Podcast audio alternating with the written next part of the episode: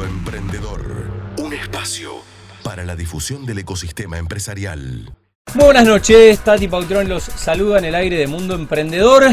Colo, buenas noches, buena semana. Buenas, ¿cómo estás Tati? Buenas José noches. querido, buen lunes. ¿Qué haces, Tati? ¿Todo bien? ¿Todo ¿Cómo tranquilo? andan? Excelente. Todo bien por acá. acá Gerard. Estamos. Óptimo, por suerte. Bueno, qué suerte la de ustedes. Acá estamos. Bueno, programa número. 83. Vamos en vivo hasta las 10 de la noche con una. Así es, empezando diciembre. Con una baja sensible en el tridente inicial, ya que estamos en tiempos de mundial. Bueno, un gran abrazo y un saludo a nuestro compañero Pablo Cofano. en Así el es. día de cumpleaños, hoy, capitán.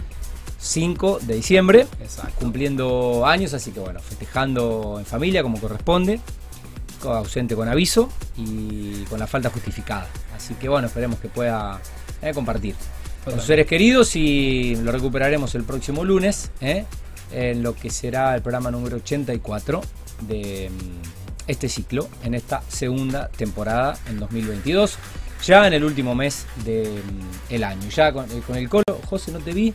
En realidad te vi, pero no te observé. Con el colo ya estamos en Bermuda. ¿Vos en qué andás? No, yo pantalón largo, pero porque es mi costumbre. Siempre estoy pantalón largo. porque Bien, con Si el- tengo que irme a un evento rápido, Bien. normalmente. Por la Ah, estás la preparado, siempre Siempre listo. preparado, siempre la listo. Muy No, dejado. no, no. Ahí. Yo no, hoy, no me sale. Ahí. Soy el Mr. Spock. yo no hoy pasé de Siempre Maya a Bermuda. Bien. ¿eh? Bien, bien, qué nivel. De Maya No, a Bermuda. Yo pasé, eh, arranqué con Jean, después pasé a Bermuda y ya quedé. Bien. No, La yo quedé ahí. Siempre pantalón largo. Ya quedé ahí. Bueno, siempre largo, nunca en largo. Bueno, ¿cómo andan ustedes? ¿Todo bien? Muy bien, por ¿Fin suerte. de semana? Fin de semana bien, contento, de festejos. Calculo que como todos. Así que esperando el fin El de otro semana. día que te viene. vieron, no en este, el otro día con Polonia te vieron ahí dando vueltas con el auto, los gritos, a los bocinazos. Eh, Yo tuve el monumento. No, gente, que no. te, gente que te cruzó. No, no creo que haya sido Me yo. parece que era vos, capaz que se confundió No, se habrán con confundido. Dan Belsirian, un turco. Exactamente, Bueno. creo que Dan estuvo por la ciudad, justo Es día. un amigo también que estuvo saltando con una abuela. ¿Lo vieron? El video viral. Ah, no, no, Una- dale, ese sí un amigo no que estuvo festejando con la abuela. Tremendo. A ver, el, ¿Cómo era la el canción? del auto puede ser que sí, pero ese no. ¿Cómo es la canción de la abuela? Una ¿Cómo era la genia, la abuela con barbijo. Una genia. No la onda que le puso. ah, no, no, no, ahí. Bueno, no, yo tuve el monumento. A ver, em, me encantaría ir al monumento, pero si salimos campeón del mundo. Y Pero Sí, salía, a ver, para- es para los, los momentos. Sí, repite, Y con el ¿no Colo fuimos, con el Colo fuimos final de Copa América. Fuimos Yo también, Final de Copa América. Vamos a guardarlo. Vamos a Fuimos y llevamos a, a- Ojo que una. a nuestros hijos. Si llegamos a pasar a Holanda y una semi con Brasil y le llegamos a ganar a Brasil, es para ir a monumento. Sí. eh. Esa ya es una. sí, es sí, gran sí. Pero es la única Eh, excepción bueno, ayer decía que estoy, estoy preparado para. Me va a doler, estoy preparado para perder una semi Uf, con Brasil, pero no a una final con Brasil. Que no- por lo menos nos dure, la Copa América nos dure un poco más, porque venimos de la Sí, final sí. de la Copa América en el Maracaná. Si te ganan una final, no va a pasar. Bueno, por suerte nos cruzamos antes. Yo me siento que Por no ahí alguien dice, no, yo quisiera jugarle la final. No, prefiero Francia, Inglaterra. Eh, si nos tienen que ganar, que sean semifinal. ¿eh? Y si pasamos Brasil, agárrate Francia, agárrate Inglaterra, agárrense. Agárrense. Yo no me siento psicológicamente preparado para perder.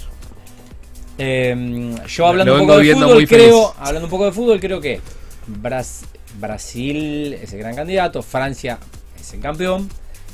Eh, está Igual en un gran está momento como, colectivo como el karma y de, con de muchas los lesiones. campeones, que cuando Sí. viene el último campeón, el siguiente, Sí, se. ¿no? Se, Sí. se Sí, en primera ronda, Argentina- pero bueno, algunos han llegado a finales. De los tres después. que acabo de mencionar, eh, sorprendería un poco que Argentina pase Brasil y, y Francia, salga airoso, de tremendas potencias, está en un gran momento, más, más Francia que Brasil, pero, pero bueno, ganarle a los dos, no sé, más, ni que hablar si...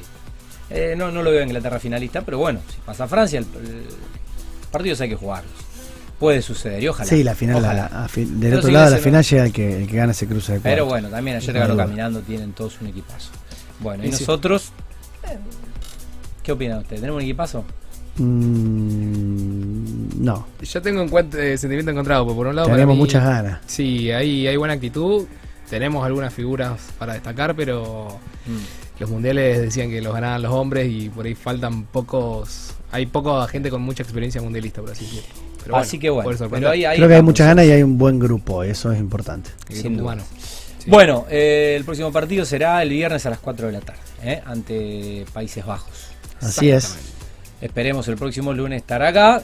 un pasito más. Como dijo Ojalá, De Paul en el abrazo ojalá. al Lío, un pasito Un más. pasito. Y en la previa de lo que un sería una pasito más. eventual semi, qué lindo Sí, sería. si los brasileños Ojalá. patinan y no llegan a semi, buenísimo, Buah. ¿no? Ahí.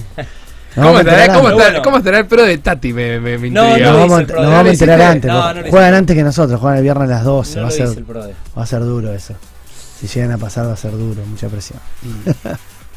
Pero bueno, es un Bueno, mundial que ganar pero estamos todo. en, el mundo, estamos en el mundo emprendedor. Estamos en vivo hasta las 10 de la noche y hoy Así es. tenemos como. Mundial emprendedor. Mundial cual. emprendedor. Como cada programa, un programa. Eh, vamos a tener la sección Gen Emprendedor, eh, la nota con Ferran Guisi, biotecnólogo, investigador de IBR CONICET y cofundador de Reductane, eh, o Reducte, no sé, ella nos dirá. Y mm, obviamente ahora vamos a hacer el Mundo News y después tendremos eh, Diccionario Emprendedor y Valor Agregado. Las Así cuatro es. secciones de, de hoy con José completando el, el tridente, el- El lo staff. dicho, eh, por la ausencia de Pablo festejando sus 53 años. ¿eh? Por lo menos no estoy arriba de la- la ventana. Una blanca. década. ¿Cuare- subiste. 43. 43. Ah, bien. Por lo que vivió parece que, que está un poco más. pero Yo te- tendría 103. ¿43, Pablo? 43. Ahora 43 O más sea que programa es cla- 80. es clase 80. 3, es 3 y 3, 6, Es 86. clase 80 Ya esa está, cabeza. elijo creer. Es clase 80 esa cabeza. Bueno, gran abrazo a nuestro amigo 79. Pablo Cofano. 79, Tati. No te dan los números. No, Uno 79 de- soy yo y ya tengo Estamos 43. en diciembre, no pasamos de año. La verdad. Bueno, tenés razón. Ahora 79 menos 1, 78. Elijo creer. Elijo. Dijo que- Cualquier boludez dijo que- Cualquier, cualquier excusa no cualquier sirve. cosa Bueno, presentamos la primera sección. Vamos nomás. Dale. Mundo News. Mundo News. Bueno, 35. eh, teníamos algún saludo eh, al, al- a- bueno, a la madre de nuestro amigo Miguel Siliano. Eh, a, Sí, Teli, que está a Teli que está cumpliendo años y nuestro amigo está cocinando. Están festejándose el, están festejando el cumpleaños de Teli. Eh, así que un beso para ella. No sé si tenemos algún otro Sí, yo tengo un cumpleañero más hoy eh, que está lejos, está en Mendoza, pero bueno, un abrazo grande a Daniel, mi padrino, que cumpleaños Bueno, hoy, 5 decirle de que ponga, y- decirle ponga la champeta en el freezer que el Que es- viernes caemos y hacemos la previa de Argentina. Listo, Argentina Ahí estaremos. lo espera en la quintita. que, nos, estamos. que nos espere con un, con un espumante del terruño. Uno, ¿eh? no, varios. ¿Eh? Varios. Bueno. Uno solo, bueno. Sí, Listo, para estamos. Ah, bueno, y por el día del médico, che, un También. saludo a, a tu vieja. Colo, a tu vieja y Ah, a, y a Ari, los dos médicos de la familia Con la familia. y oyentes de este programa y a todos los médicos, eh, que no tuvimos programa el día del médico. Así que aprovechamos y los saludamos hoy. Eh. Fue el Así sábado. es. Bien, Y a mi cardióloga que siempre ¿Eh? me, me- me tiene ahí salvándome las Uh, papas. bueno. La Eh. Ardua labor. Yo tengo, Ah, tan- ardua tengo labor. tantos médicos, yo tengo tantos médicos que se nos va el programa y tengo que mandarle saludos a todos los que están atendiendo. Dale. Bueno, aparte se van a asustar, van a pensar mal. si empieza. Bueno, eh, abrimos entonces con una noticia del portal Ecos 365. Saludo a mm, Marcos Sichirilo, la gente de Rosario 3. Estudiantes de Rosario proyectan lanzar una academia online de esports todoterreno. Su idea salió premiada en una competencia de emprendedurismo y accedería a un espacio de incubación para hacer crecer la iniciativa y conseguir inversiones. Acá está la foto de los chicos muy jóvenes, por Así cierto. es. Sí, Los esports, ¿eh? que se vienen con todo. Estamos hablando del mundial, pero también estamos hablando de los deportes electrónicos. En realidad son videojuegos que son la industria, y lo hemos hablado ya acá en el programa Mm. varias veces, que mueve más dinero que el cine y la música en conjunto. ¿eh? Exacto. Realmente Que las industrias del entretenimiento. es impresionante cómo viene creciendo este segmento eh, en el país. Y bueno, esta iniciativa que es liderada por estos jóvenes, Gianni Minielo, Ignacio Ruiz y Valentina Tronconi, de la Universidad Austral, y que cursan el cuarto año de la licenciatura en Administración de Empresas, dentro de lo que es el concurso de la Universidad del Laboratorio de Innovación y Emprendimientos, eh, que dirige nuestro querido amigo Pablito Avalle. exactamente. Eh, con toda Y la Vicky. cátedra, y Vicky Serrano, y bueno, y ahí también está Majo Soler y toda la gente del Austral, Anita Galeano, su decana. Eh, fue premiado como el Premio Emprendedor Austral. Eh. Tuvieron que pichear frente a un jurado, se se seleccionaron tres finalistas y lograron competir y pudieron ver que eh, había una interesante posibilidad para lanzar una plataforma eh, de cursado 100% digital, es decir, un plan de negocios, pero para armar una academia, es decir, esto está en la etapa educativa, para formar eh, Jugadores. no solamente, claro, exactamente jugadores amateurs, sino también con el apoyo de jugadores profesionales, porque hay muchos jugadores que tienen, eh, que viven de esto ya. Exactamente, sí, como una incubadora, por así decirlo, en vez de proyectos. Unas de inferiores. futuros. Unas inferiores, un semillero. Un semillero de, de jugadores de eSports. Así es. En esto destaco que, bueno, uno de, de sus founders, que es Ignacio Ruiz, la verdad que me pone muy contento estar leyendo esta noticia porque, bueno, yo tuve la oportunidad de ser mentor de él, fue alumno eh, mío cuando estábamos con Junior Achievement, quien también son amigos de la casa, en un desafío austral. Luego ese mismo proyecto quedó dentro de lo que fue la incubadora de, de la UNR de Ciencias Económicas, también amigos de la casa, en el cual los pudimos llevar adelante con todo el equipo. Y la verdad que desde ese momento, que él tenía 17 años, ya se demostraba con un perfil emprendedor tremendo. Y bueno, hoy viéndolo después casi de 5 o 6 años que han pasado, eh, la verdad y que, lo veo desarrollado y creciendo permanentemente, le deseo todos los éxitos y, me pone muy contento. Espectacular, sí, y hay que aclarar también que los videojuegos no se juega, a- a ver, se habla de deportes electrónicos, pero no necesariamente los videojuegos en los cuales se compite profesionalmente están vinculados dentro del sector de deportes. Exacto. A ver, si bien está el FIFA, que es el que todo el mundo conoce, por el, es el juego de fútbol, eh, generalmente el más jugado es el League of Legends, eh, conocido como el LOL o el Call of Duty, eh, eh, son juegos de, de rol ahí, de, de armas. Uno de rol y uno de FPS. Exactamente. Y Valorant, otro de los tantos que se están, están creciendo muchísimo. Bueno, y también tenemos un gran amigo de la casa que es Martín Repeto, a quien le mandamos Exacto. un abrazo, que está con El un proyecto. pasado. Sí, Monkeys. Monkey's 100%. League, que es este proyecto para ganar dinero también a partir de, de, de jugar bien y poder cambiarlo y demás dentro de la plataforma. Eso. Bueno, nos quedamos en Rosario 3, eh, en tecnología, en la sección tecnología de Rosario 3. Hoy tenemos 3 del 3. Bien, eh, furor por el chat de inteligencia artificial que cuenta historias, conversa y explica temas complejos, qué es y cómo se usa.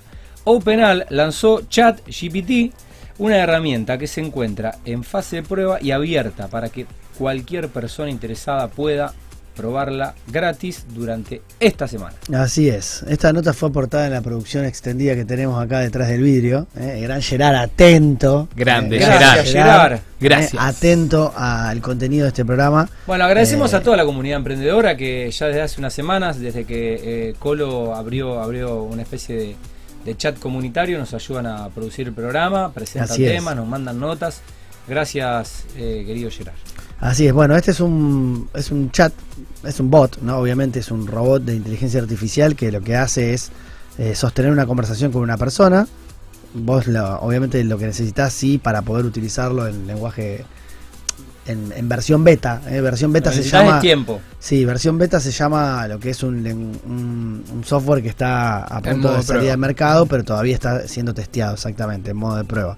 Bueno, esta empresa eh, creó a DAL-I, que está diseñado para responder a diálogos con lenguaje natural y proporcionar respuestas a consultas complejas. Yo lo estuve probando al chat, me lo guié. No te pide solamente el mail, te pide que también valides tu dirección de, de correo electrónico y también te pide validar con, con un mensaje eh, a tu número de teléfono. Pero una vez que dejas tus datos, podés empezar a chatear con la máquina y probarla para ver si la incorporás, por ejemplo, como una herramienta abierta para tu sitio web, para generar un servicio de valor y poder interactuar con tu comunidad. Acá por ahora todo el tiempo te aclara, vos le haces una pregunta y por ejemplo yo le pregunté, eh, eh, Diego Maradona es el mejor jugador de fútbol de todos los tiempos, una cosa así, y puso y empieza, o quién fue Diego Maradona, y te empieza a tirar información. Lo interesante es que no está conectado a internet, o sea, no es que tiene de fuente a Wikipedia, A o a cualquiera de todos Como los... Siri, por ejemplo. Exacto, o sea, directamente tiene preguntas y datos cargados del algoritmo propios y que va haciendo un aprendizaje permanente. Entonces te aclara, te da información y después te dice, ¿quién es más grande? Le digo, Newell o Central. No, son dos equipos de la ciudad de Rosario. Preguntale, el preguntale- concepto de grande es si ganamos- si ganamos Le pregunté quién iba a ganar el mundial y dijo, no, soy un modelo preparado para responder, pero no estoy preparado no para poder hacer pronósticos de eventos futuros. Soy modelado, entonces es divertido.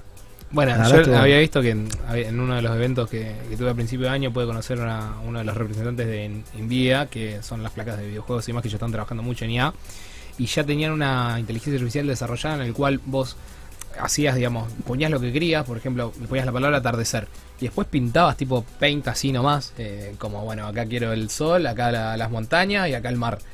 Y eso te lo digitalizaba y te lo transformaba en un paisaje real, en una foto. Sí. de una imagen, digamos, como si lo hubiese sacado con una cámara. Es impresionante. También Increíble. este hasta compone canciones, Puf. por ejemplo. Eh, chat.openai.com ¿Y ahí de quién es la propiedad intelectual? Eh, si, si le pido que me componga una canción. Bueno, esa es la gran, la gran ¿Eh? discusión que, la- que se viene en materia de propiedad intelectual, porque el concepto de autor, que siempre estuvo basado en la persona humana, con la inteligencia artificial, que tiene la posibilidad de aprender y crear obras, eh, que pueden ser un dibujo, como vos mencionaste, una canción, puede ser una poesía, eh, cualquier tipo de, de obra protegible por el derecho de autor. eh, bueno, en cabeza de quién ponemos la propiedad intelectual. Buena pregunta. Son los desafíos que se vienen. Bueno, pasamos nuevamente al portal Eco 365, Club Pixo, un espacio de innovación para pymes que desembarca en Rosario. Jóvenes empresarios de Rafaela decidieron salir de la zona de confort y fundar un club que ya tiene sedes en otras regiones. Actividades, proyectos, espíritu emprendedor y mucho networking. Así es. Son Pablo Sonar, Robert Rodríguez y Leandro Vaso, eh, los tres fundadores de Rafaela. Hemos contado ya acerca del Club Pixo en este programa. La gran novedad es que Club Pixo desembarca, tal cual prometimos en ese programa donde mencionamos la nota, en Rosario a partir del 2023, ya que tendré el honor de ser el coordinador de la sede de Rosario y estamos en este momento convocando a las primeras 14 empresas pymes que van a formar parte de este selecto grupo de compañías que ya saben la importancia de innovar y que quieren empezar a implementar eh, o a mejorar en sus técnicas de innovación dentro de sus compañías a partir del, intercambio de experiencias y, y generando val- valor con cápsulas de conocimiento, innovation meetings eh, y una serie de, de contenidos que están preparados especialmente para que los empresarios puedan compartir entre sí aquellas dificultades inquietudes que tienen todas las pymes, que saben que tienen que innovar para no perecer, pero también están corriendo con el día a día, ¿no? Pagando impuestos, los sueldos, que el bono, el aguinaldo, que producir, cómo vendo más, mejor.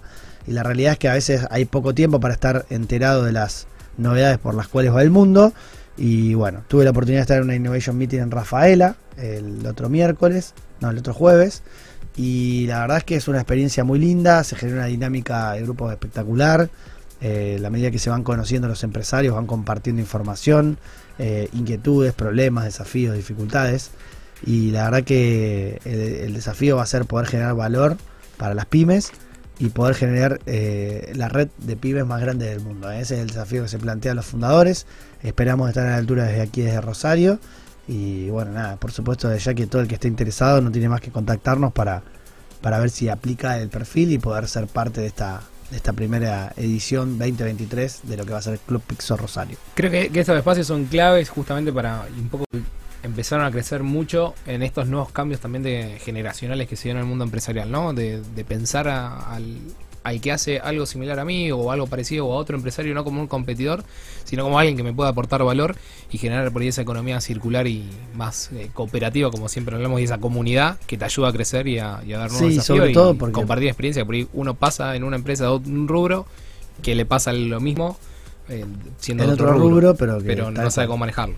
Sí, sobre todo considerando que, que- que las pymes tienen esta problemática de, de- del recambio generacional, ¿no? Sí. A veces muchas de ellas tienen 50, 60, 100 años en el mercado y por supuesto que la forma de hacer negocios hoy es muy diferente a, a lo que sucedía 30, 40 años atrás cuando ni siquiera existía internet Totalmente. o no se utilizaba de manera masiva, no había redes sociales, la, el inter- la interacción con los clientes era totalmente diferente, se vendía siempre a través de distribuidores, no había comercio electrónico, o sea, los vendedores. es tanto lo que ha cambiado Los vendedores que recorrían Los en auto, viajantes. los viajantes. que todavía siguen, ¿eh? no es que el mundo físico tradicional murió del todo, pero la realidad es que se han incorporado tantas variantes y tantas nuevas formas de hacer las cosas que es impresionante lo que se puede hacer con la tecnología, sobre todo con la transformación digital y bueno, la innovación es un ya ya, ya no es algo que se puede eh, dejar de lado o decir lo hago más adelante o eh, principalmente eh, si quiero subsistir y sobre todo en un país con un contexto como el nuestro, no queda otra que innovar. Así lo vemos, así lo entendemos y bueno, desde el Club Pixo Rosario en el 2023 vamos a aportar un poco más para que nuestras pymes puedan, puedan mejorar y aportar valor y generar desarrollos con valor agregado. Felicitaciones, amigo, y el mayor de los éxitos. ¿eh? Un- Muchas gracias. Un orgullo para el programa. Bueno, esto fue mm, Mundo New, que tenemos una difusión. Tenemos difusión, Bueno, exacto. Vamos a difundir, tenemos principalmente dos actividades o convocatorias, mejor dicho, abiertas por el Ministerio de Desarrollo Productivo de la Nación. Uno es el programa Alimentos con Valor, que ya va por su cuarta edición. Si estás elaborando alimentos o bebidas eh, y estás pensando justamente aportar valor a partir de la producción de alimentos y bebidas, vas a poder acceder a capacitaciones, acompañamiento y asistencia técnica especializada en esto que se organiza conjuntamente desde la Secretaría de Industria y Desarrollo Productivo de la Nación, con la MAT, eh, es decir, la Administración Nacional de Medicamentos, Alimentos y Tecnología, la Secretaría de Agricultura, Ganadería y Pesca, el INTI, el INET, SENASA, el INPI y Alimentiva. eh. Este programa brinda capacitaciones, asistencia técnica, vinculación con organizaciones locales del ecosistema emprendedor, difusión y promoción de los productos elaborados por emprendimiento en el marco del programa. Eh, Te podés anotar hasta el 20 de diciembre en esta convocatoria que está abierta en este momento en el sitio web oficial de nuestro país que es www.argentina.gov.ar barra acceder al programa Alimentos con Valor. ¿eh? Si googleas Alimentos con Valor lo vas a encontrar enseguida. Se puede em, participar hasta, insisto, hasta el 20 de diciembre y ahí están también disponibles en la plataforma las bases y condiciones del programa. Y el otro, em, la otra línea de financiamiento, mejor dicho, que está abierta en este momento y que tuvimos la oportunidad de, de acceder a su presentación en vivo en Buenos Aires, en ocasión que acompañamos a los chicos de Fénix eh, a, a este evento, es el de la posibilidad de obtener un préstamo de hasta 50 millones de pesos para consolidar un emprendimiento en marcha, ¿eh? accediendo, insisto, a un crédito que permite potenciar el proceso productivo o incrementar la escala del negocio. Lo mínimo que se puede solicitar son 10 millones de pesos, el máximo 50. La tasa de interés es muy baja, pues son 25%. ¿eh? 25% no es nada, prácticamente estamos hablando de tasas. Un hoy lujo. por hoy, si uno va al mercado privado, no sé, son de arriba, Arriba del del 60. 65, sí, 70%. Y se devuelve en 5 años, o sea, imagínense a una tasa constante de un 25% con la inflación proyectada en 5 años y con un periodo de gracia de 9 meses, o sea, lo tenés hoy y lo empezás a pagar recién a los 9 meses.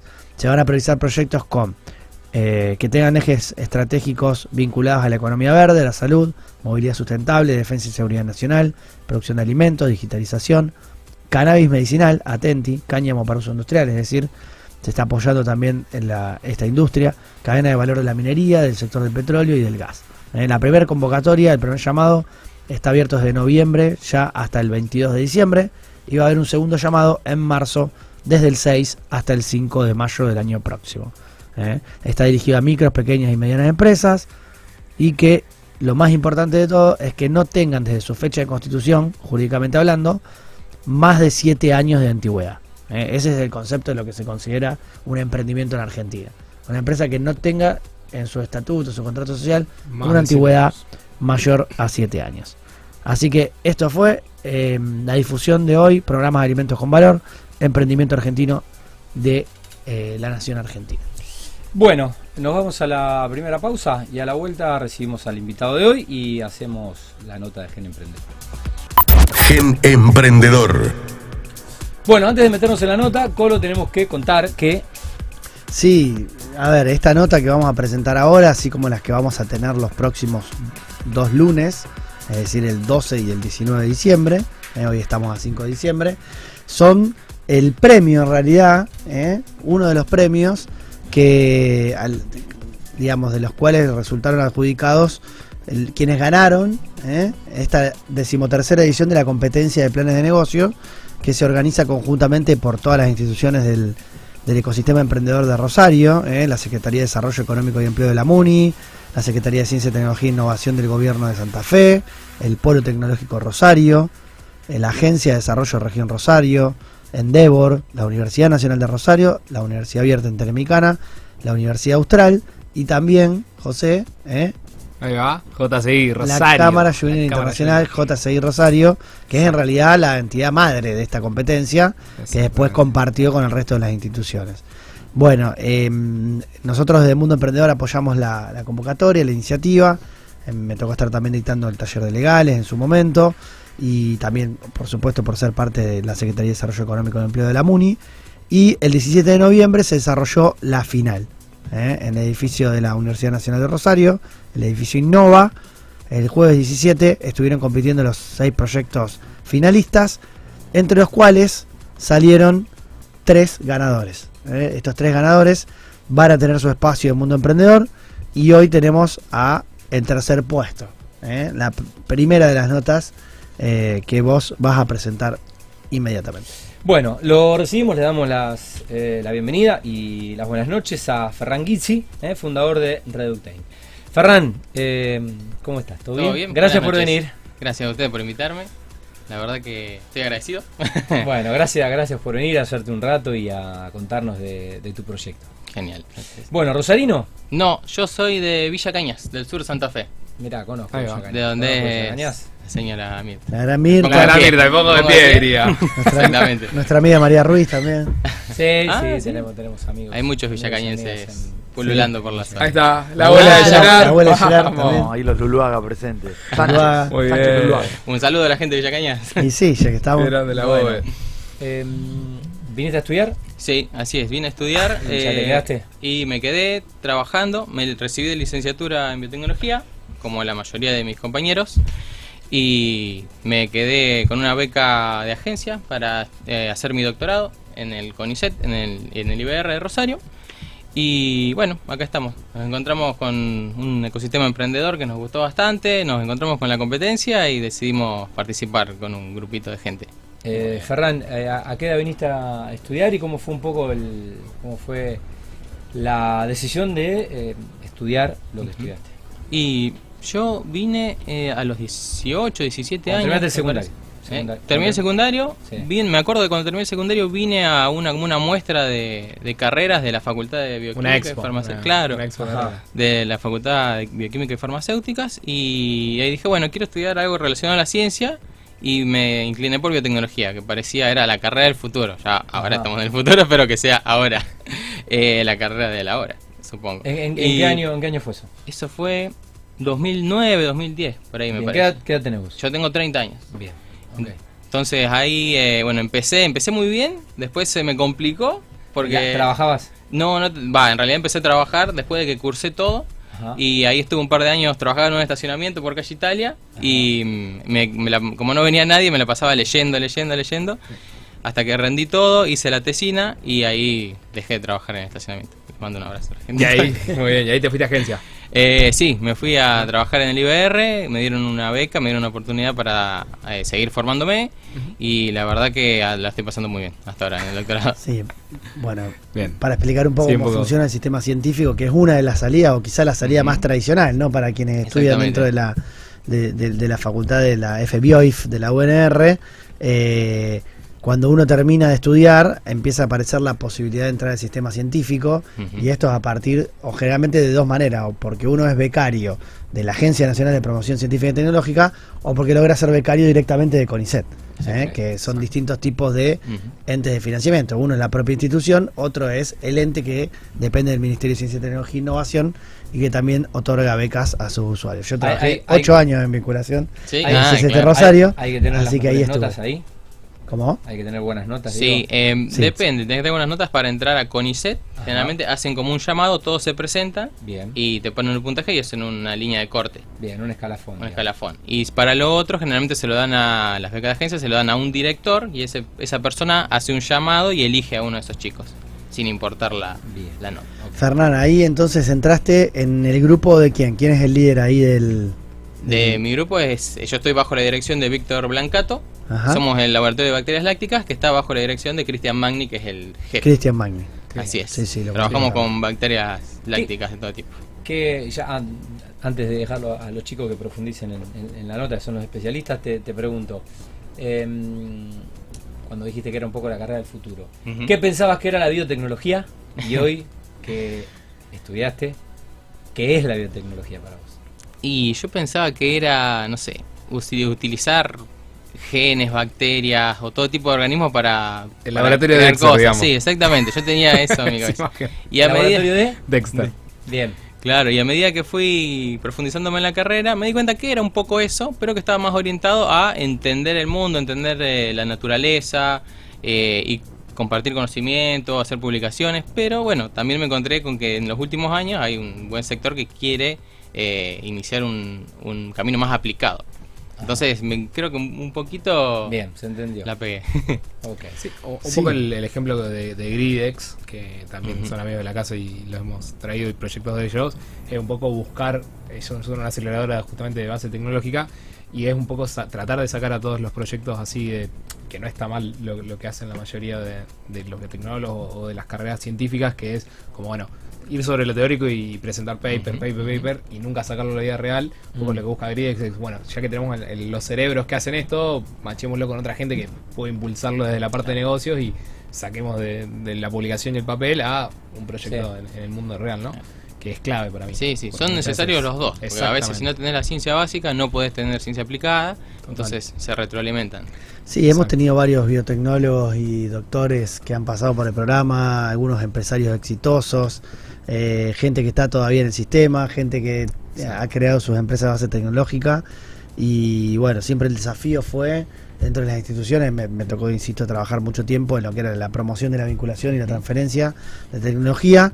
Hoy por hoy, como vos bien decías, hay un ecosistema pujante en la ciudad, eh, las ciencias de la vida son el futuro, son, son el presente, eh, así que lo que te prometieron yo puedo afirmar que, que es real, eh, que está sucediendo, por lo menos... llegó. El futuro llegó, por lo menos pasando. así lo dice el informe de McKinsey de la biorevolución, así lo dice también nuestra provincia de Santa Fe, que viene apoyando a través del clúster bio y de lo que es la generación conjunta con una empresa privada del SF500 y la creación del polo o, de- o- o del parque científico-tecnológico donde se empiezan a incubar ya empre- emprendimientos de, de base científico-tecnológica. La realidad es que eh, creo que estás en un momento especial para emprender, pero quizás cuando empezaste o cuando estabas estudiando, todavía no tenías muy en claro en qué ni por qué. Y ahí tengo la primera gran pregunta. Eh, ¿Estás trabajando, como decías, o no sé si continúas todavía dentro de los proyectos de base, digamos, o si ya estás 100% abocado a, esto nuevo, que es, un, entiendo, una derivación de lo mismo, pero que en algún punto eh, difiere un poco porque es, es más bien ciencia aplicada? Eh, en esto de las bacterias lácticas del grupo de Magni. Bueno, eh, pudiste elegir en su momento los temas, los elegiste un poco más por la oportunidad laboral que había, eh, te representaban un desafío, no sabías tanto del tema, te gustaba o era uno de los tantos que te gustaban. Eh, contame un poco cómo es el proceso, antes de meternos de lleno un poco lo que estás haciendo hoy, de eh, el becario que tiene la primera oportunidad laboral dentro del sistema y que todavía no conoce muy bien cómo funciona, más que por comentarios y referencias, y tiene que elegir un grupo en el cual trabajar o al cual postularse. ¿Cómo fue tu experiencia personal y cómo lo ves en general?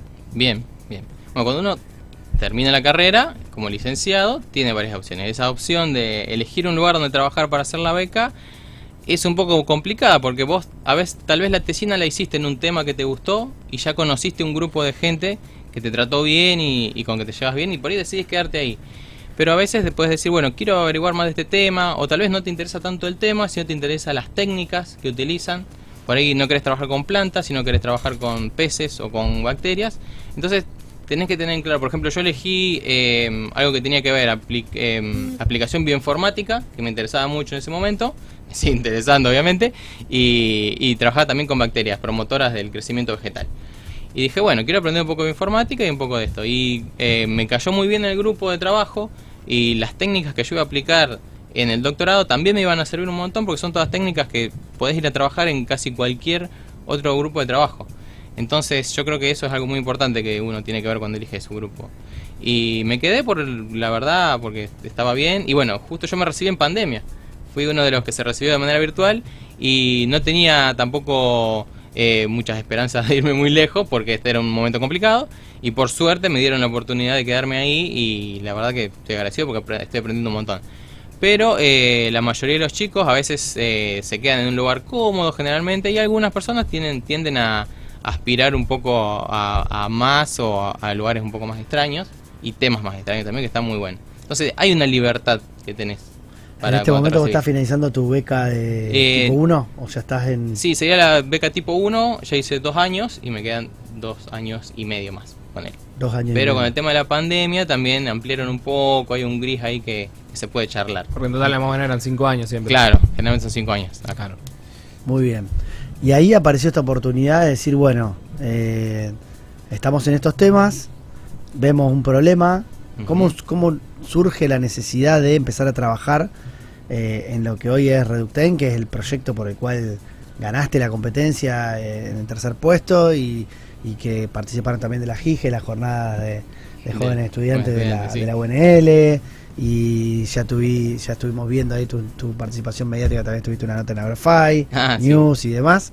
Así que contanos un poco cómo pasaste de esta primera experiencia, integrar un grupo de investigación, a decir, bueno, eh, se puede emprender, se puede generar una empresa de base tecnológica, una startup, se puede buscar un problema dentro del mercado, tratar de resolverlo y, y aportar una solución. Bien, bueno, hay- ahora que cuando me puse a pensar me di cuenta que había varias etapas en las que la facultad mismo la carrera eh, te inicia un poco en ese, en ese camino. Tenés la materia em, proyectos biotecnológicos que está al, al- al en el quinto año en, lo- en las que vos armás. ¿Quién es el profe ahí? Eh, ahora en su momento era Diana Romanini, Ajá. también y había, no me acuerdo bien ahora quién está, la verdad.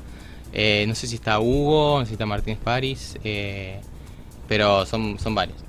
Y mm, en esa materia ya te dicen, bueno, trata de generar para resolver un problema alguna solución con base biotecnológica. Después tenemos una materia que es emprendedorismo, que es electiva. Esa también es muy parecido a lo que hicimos en el plan de negocios, pero un poquito más fácil. Y, y después constantemente empecé a encontrarme con bio, estos biohackatones, tanto de Córdoba como el de Santa Fe, y, y a diferentes convocatorias. Entonces dije, bueno, vamos a probar todo lo que ya apliqué en estas materias, vamos a tratar de, de probarlo en, en, una un competencia más, más real. Sí. E incluso en el- estuve en el Alimentos con Valor del año pasado con otro proyecto basado en hongos. Y está muy bueno, se los recomiendo, porque la verdad que ayuda un montón a los, a los productores. Y también estuvo genial, y entonces me empecé a meter, a meter, a meter, y bueno, te- en- terminamos encontrando diferentes convocatorias como esta. ¿Se te pasó en algún momento, perdón, José, No. por la cabeza en intentar, si es que había oportunidades laborales de directamente centrarte en la industria, es decir, trabajar en alguna empresa Sí. tipo Terragenio, Viner Lab, o en alguna de las que son referentes, bioseres, dentro de la región? Eh, ¿Había oportunidades de esa naturaleza? ¿Cuál fue el camino ahí que, eh, que, tuvieron que elegir eh, a la hora de, de arrancar? Bien, ahí también, esa es otra posibilidad muy real ahora, cuando sos licenciado en biotecnología o, o carreras similares, de ir a una empresa que te contraten y la verdad que aprendes un montón. Yo tengo amigos que están trabajando ahí y tienen otro ritmo de trabajo, otras exigencias, pero se aprende un montonazo y está muy bueno. No, yo no lo decidí porque me sentía más cómodo eh, tratando de, de formarme un poquito más, pero la verdad que si me hubiera ido a, la- a una empresa hubiera aprendido un montón también. Es, y, es un- y ahora es un camino totalmente eh, posible para cualquiera. Mucho más que quizás en otras Sí, épocas. cuando yo empecé la carrera no, no creo que ya hayamos tenido tantas opciones, ni tanto para emprender ni para ir a una empresa. Entonces ahora el, el momento está justo para los chicos que se reciben. Bien, yo tengo dos preguntas. Una es, que- ¿cómo o cuál es el expertise que tienen tus socios? Que antes los mencionaste. Y cómo eligieron armar el equipo. Bien. Eh, bueno, yo armé el equipo con la gente que tenía alrededor y que sabía que podía confiar, más que nada, y que les pregunté si tenían ganas realmente de hacer cosas, que eso es muy importante, que la gente tenga ganas de hacer cosas. Eh, elegí a mi compañera, primero ella es antropóloga y se encarga más de la, una visión más social o de impacto en ese sentido y hace logística es un poco de todo, es un comodín que nos ayuda en todo lo que necesitamos básicamente. Después Gonzalo eh, tiene el mismo puesto que yo, digamos es becario en el IBR también, él trabaja con Trypanosoma cruzi y eh, también es docente en la cátedra de biología. Y Alan eh, no está en el IBR, pero también trabaja en otro instituto, en la cátedra de fa- farmacognosia, y él trabaja con extractos de plantas para generar antifúngicos. Entonces, los tres tenemos líneas muy diferentes, compartimos algunas técnicas y conocimientos básicos, pero tenemos un pequeño expertise en, cada cosa. Pero yo creo que el- cuando el biotecnólogo se recibe, tiene la base para ir a trabajar en cualquier eh, tema, si obviamente le pone el estudio a ese tema y, y se forma con gente que sabe. Bien.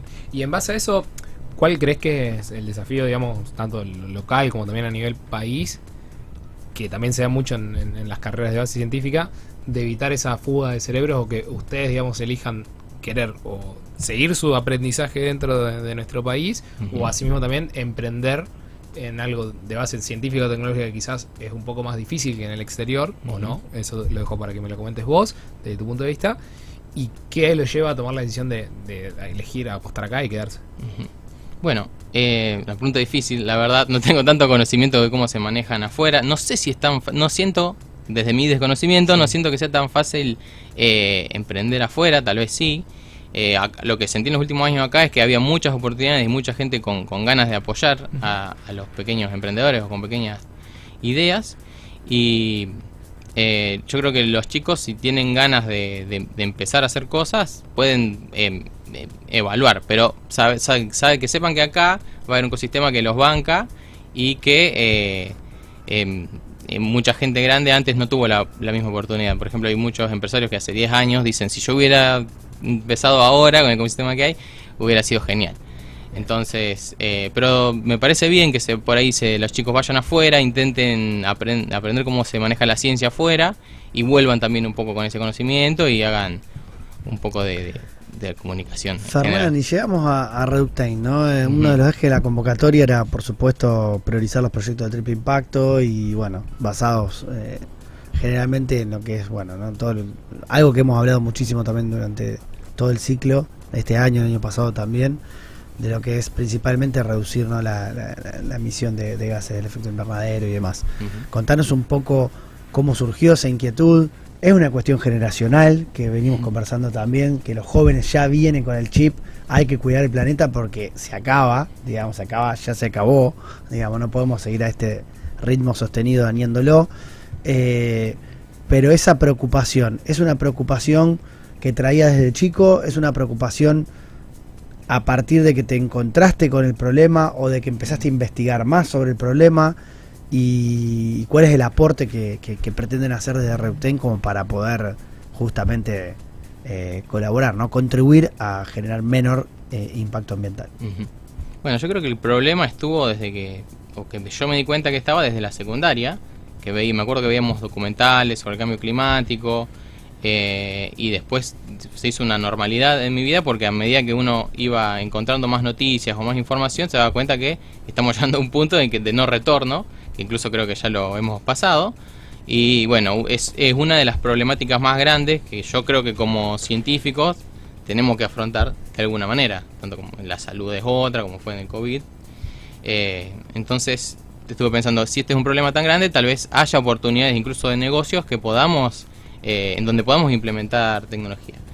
Y em, em, a medida que, bueno, como yo trabajo como un poco con, con animales, con vacas, eh, que es el, el punto final de la aplicación de las bacterias lácticas, eh, estamos, estábamos estudiando cómo el metano influía en las características de crecimiento de los animales.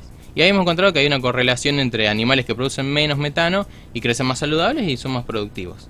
Entonces dije, bueno, tal vez cuando se presentó esta convocatoria dije, bueno, es un problema grande, es una industria muy grande, digo, tal vez haya algo que se pueda hacer. Y eh, a medida que investigaba, encontraba ciertas patentes muy viejas o ciertas publicaciones por ahí de 10 años, e incluso ahora hay nuevas, eh, eh, que, que decía que hay un alga en particular, Asparagopsis taxiformis es, la, es el nombre, Conocida como la alga roja. el alga roja, exactamente. Y es una de las que más se usa y que demostró que tiene más propiedades para y que cuando los animales lo ingieren en muy pocas cantidades, reduce la cantidad de metano. ¿Cuál es el problema de las vacas y del, el- del modelo ganadero? Es que las vacas producen entre un 14 y un 18% de todos los gases de efecto invernadero eh, mundiales. Entonces, al ser tantas vacas y tanta cantidad, es realmente un problema y un 15% es un porcentaje que, que es importante. Y eh, nos encontramos con esto a medida que en el plan de negocios teníamos que empezar a buscar, bueno, un fundamento científico había, porque encontramos un montón de publicaciones y veíamos que la ciencia estaba bien hecha, para era, un- era una solución real para un problema real. Y empezamos a encontrar que ya había también empresas, porque parte del plan de negocios era buscar eh, nuestra competencia. Eh, había empresas tanto que trataban de reducir el metano en los animales de manera directa, con productos químicos o otros diferentes, y había otras empresas internacionales que también usaban este alga. Entonces, por ejemplo, en Hawái, en Australia, en Nueva Zelanda, eh, empresas muy jóvenes que todavía son startups, que ni siquiera venden su producto, ya estaban en, en Tratando de tratando de formar formar un, un producto. Y dijimos, bueno, si esto tiene esta validez científica y también eh, hay, una, hay una oportunidad de mercado, dijimos, vamos, a, vamos por este lado.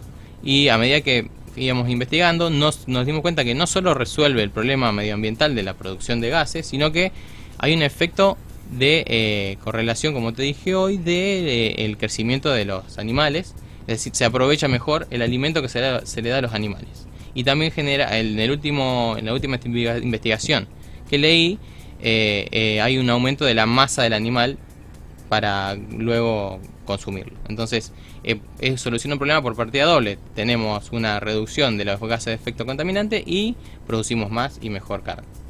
Se cierra por todos lados, digamos. Sí. Eh, Cuidamos el medio ambiente, lo hacemos más productivo y hacemos que quien nos contrate gane más plata. Así es. ¿En decirlo qué estadio está el, proyecto entonces en relación a la investigación basada en este tipo de algas, en esas formulaciones? ¿Cómo, cómo vienen, en, en qué paso están hoy, digamos, Bueno. y cuál es el roadmap, es decir, cuáles son los próximos pasos que se vienen o los hitos que pretenden alcanzar de acá al próximo año y cómo se ven dentro de cinco? Pues sabemos que los, los proyectos basados en biotecnología son de largo plazo y de- quizás desde la investigación y de leer los primeros papers y las patentes eh, para ver si están vigentes o caídas o, de- o- o por dónde está el estado de la técnica dando vuelta hasta que se llega a una formulación y un producto aprobado y que, que se puede lanzar al mercado pueden llegar a pasar varios años. Entonces contarnos un poco cómo están hoy y cuál es la proyección en ese sentido. Bien, actualmente estamos en un estadio de idea, idea proyecto en el que vamos a tratar de conseguir eh, más eh, Financiamiento. financiamiento, fondos, pero también queremos seguir compitiendo en diferentes convocatorias para ir puliendo eh, nuestro plan de negocios y nuestras ideas.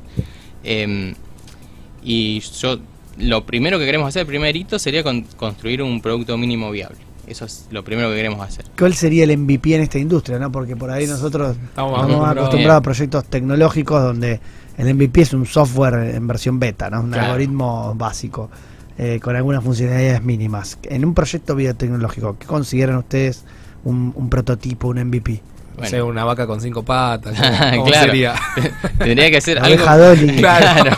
Un pro- algo biológico que exista y que tenga las, las características deseadas, de manera general. En el nuestro, en particular, lo que tendríamos que tener es el alga, una buena producción de algas, secada y triturada, lista para mezclar con alimento balanceado.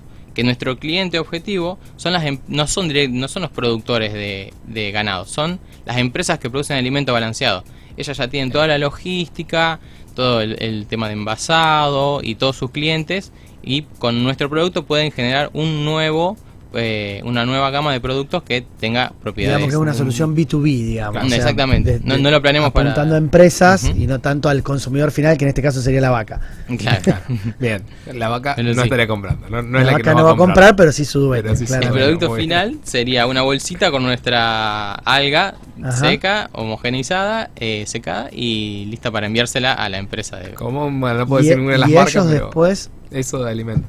Ellos después lo integran dentro de lo que es la formulación del producto final Exactamente. o, o, se, o es una pueden agregar que un se aderezo. diluye, claro, porque claro. En vez No, de ponerle orégano, le cucharitas, pone. Claro. Claro. No, es de manera sólida. Ellos ya siempre le hacen pequeños agregados al alimento balanceado de micronutrientes o cosas que van al 0,1, 1%. En este caso el alga puede ir de hasta el 2%, pero también en las últimas investigaciones hay de hasta el 0,5, 0,2 que funciona. Entonces eso es muy importante porque uno tiene que tratar de ocupar lo menos posible en el alimento balanceado eh, para que sea interesante hacia el mercado. Bien. Y te consulto acá un poco más de una pregunta de, de- de quizás hasta que te, te la pueda llegar a hacer o un comprador o un futuro inversor. ¿Cuánto tiempo? El MVP ya nos quedó claro que sería, digamos, como el, el alga en polvo, por así decirlo. Ahora, para ver el efecto de que realmente funcionó. ¿cuánto tiempo va a pasar para que yo pueda ver que esa vaca va a tener mejor proteína de carne, va a ser mucho más carnosa y que en esos 8, 10 meses, un año, lo que sea, emitió menos eh, gases, digamos, Gases metano. eh, gases metano en ese periodo? Perfecto. ¿Cuánto van a tardar en ver ese resultado, por así decirlo? Mira, mínimo lo ven en 90 días, las pruebas que se hicieron, lo en Ok. tres meses ya se ve en reducción. Pero eh, en un mes, eh, la vaca tiene una... Para cambiarle la dieta a la vaca se tiene que hacer gradualmente. No se puede hacer de un día agregarle el alga completamente. Pero en este caso yo creo que un mes y medio ya va a haber un porcentaje de reducción que no va a ser el 98%, pero va a empezar a verse una reducción. Y a los 90 días, ya cuando la- se estabilizó la dieta, ya hay una reducción completa del metano. y ahí lo pueden seguir alimentando. Digamos que diríamos, necesitaríamos las algas ya secas eh, hechas en polvito y la finalización de la validación de, de la idea, por así decirlo, sería entre 90 y 180 días. No, no, no, no, no. 90 ya tengo el primer resultado. Sí, 90 ya seguro, ya está. Ya validarían y ahí Sí. ya les cambiaría la ecuación de, de pasarlo de papel a algo real. Exactamente. ¿Y tienen estimado también cuánto dinero aproximadamente necesitan para montar una, una planta piloto o algo básico para empezar a producir esto ya un poquito más a escala una vez que el, el resultado de la prueba de concepto está garantizada? Y en, esa fue la parte que más nos costó, porque nosotros no tenemos formación de negocios, porque nos, nos costó un poco calcular las, eh, los costos. Y calculamos cerca de 30 mil dólares como para una inicial, tener un producto mínimo viable y después eh, continuar con rondas de, inver- de inversión de monto similar hasta el punto que llegamos a una producción que queremos eh, hacerla de, escalarla de manera exponencial y ahí, no sé, 100 mil dólares más o menos los que Bueno, creo que la... Entre 100 y 150, vamos a decir. Claro. Si alguien, Sí, algún sí. interesado está escuchando, entre Sí. 100 y Pero 150 bueno, estamos buscando depende, depende cómo nos vaya también. Por ahí es menos, por ahí es más. A ver, lo- creo que lo importante es, es que esto es el resultado de un, de un ejercicio que se hace como objetivo fundamental de esa competencia en la cual participaron, ¿no? Poder pensar en estas cosas, poder pensar en- primero en un proyecto que tenga, primero que solucione un problema global, ¿no? Claramente lo soluciona. Eh, la escalabilidad, ganadería hay en buena parte del mundo, eh, cabeza de ganado también, necesidad de que las vacas se alimenten va a seguir habiendo y que contaminen menos, cada día, cada día la necesidad es mayor. Por ende, de- sin duda que el proyecto va a generar un impacto y, y demás. Y, y la pregunta es cómo la competencia en sí de planes de negocio, que tiene sus distintas etapas, sus capacitaciones, su final, eh, los ayudó a ustedes en esta, en esta ideación, ¿no? en este proceso que implica pasar de la idea del proyecto, del proyecto al plan de negocios y, de- y del proyecto del plan de negocios a su ejecución práctica. ¿Dónde encontraste mayor valor? ¿Cuáles son los puntos fuertes? ¿Cuáles son las cosas donde decís, mirá, me presenté creyendo que por acá iba la cosa y me di cuenta de que no encontré lo que buscaba? Eh, esperaba más networking o menos, no sé, o me sorprendí por la, eh, la calidad de los proyectos. Eh, contanos un poco la experiencia personal de ustedes en este en esta competencia en particular, como para ver cuáles son los puntos a, destacar, ¿no? Para quienes nos escuchan y, y que puedan alentar a, a- a verse alentados a participar el año próximo. Bien, genial. Eh, la verdad que la, la primera parte de los talleres fue eh, muy buena porque tuvimos un pantallazo eh, que nos servía para armar el, el plan de negocios y eh, nos mostraba todas las partes que tenemos que tener en cuenta a la hora de, de armar un plan. La parte, eh, en mi, mi formación particular, la parte de costos, de no solo de calcularlo, sino después cómo proyectar un negocio a cinco años. Eso fue lo que más nos sirvió y, y la verdad que, que estuvo muy bueno. Em, después la parte de conocer gente nos también nos encantó porque ahora hay una chica que estaba compitiendo ahí, le, le introducción a todo este proyecto y se quiere sumar a nuestro y es una chica que trabaja en administración de empresas, así que nos viene de manera nos viene espectacular porque nosotros la verdad que El es- es expertise la ¿Se parte estaba formando faltaba. parte de otro proyecto? Estaba formando parte de otro proyecto, decidió existir por razón- razones personales y dijo, los voy a acompañar, cómo les va. Bueno, es, eso es lo que Eso- genera la competencia, ¿no? Ese Sí, networking. la verdad que, y es Uno lo que más encontrar importante. equipo también y gente y, y demás. Después la parte de, de como dar un- una, una presentación oral, nosotros la tenemos un poco, pero sin embargo tenemos otro estilo de presentaciones, más académica, Ustedes más de hacen docencia. seminarios, ¿no? En Claro, el nosotros IBR tenemos los seminarios, viernes. Exactamente. Todos los viernes tenemos seminarios.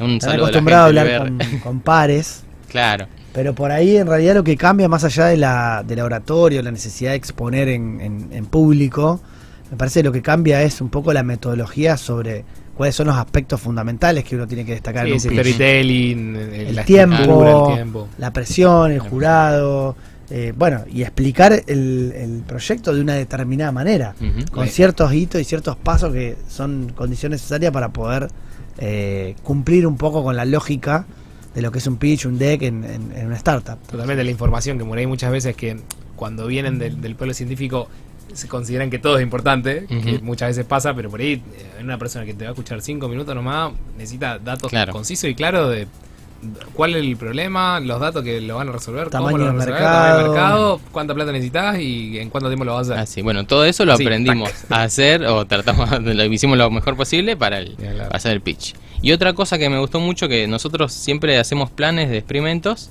pero en escala pequeña eh, y para laboratorio que nos sirven para hacer las publicaciones o experimentos, pero en este caso tuve que eh, o tuvimos que tratar de extrapolar una producción con tanques mucho más grandes, con rangos de crecimiento estimados que no sabíamos cómo calcularlo, entonces tuvimos que empezar a buscar soluciones a gran escala que estuvo muy bueno y la verdad que me Sí, inclusive en ese, en ese, esa búsqueda, en esa investigación que uno realiza a la hora de, de pensar la escalabilidad, también es donde empiezan a aparecer las oportunidades de, de generar alianzas tempranas, ¿no? Mm, esto es decir, bueno, a- eh, producir esto de esta manera, yo lo pensaba de una forma y me doy cuenta que hacerlo en la práctica es carísimo. O no hay proveedores en Argentina, los tengo que importar, no sé, Claro. a X mm, insumo que necesito para producir.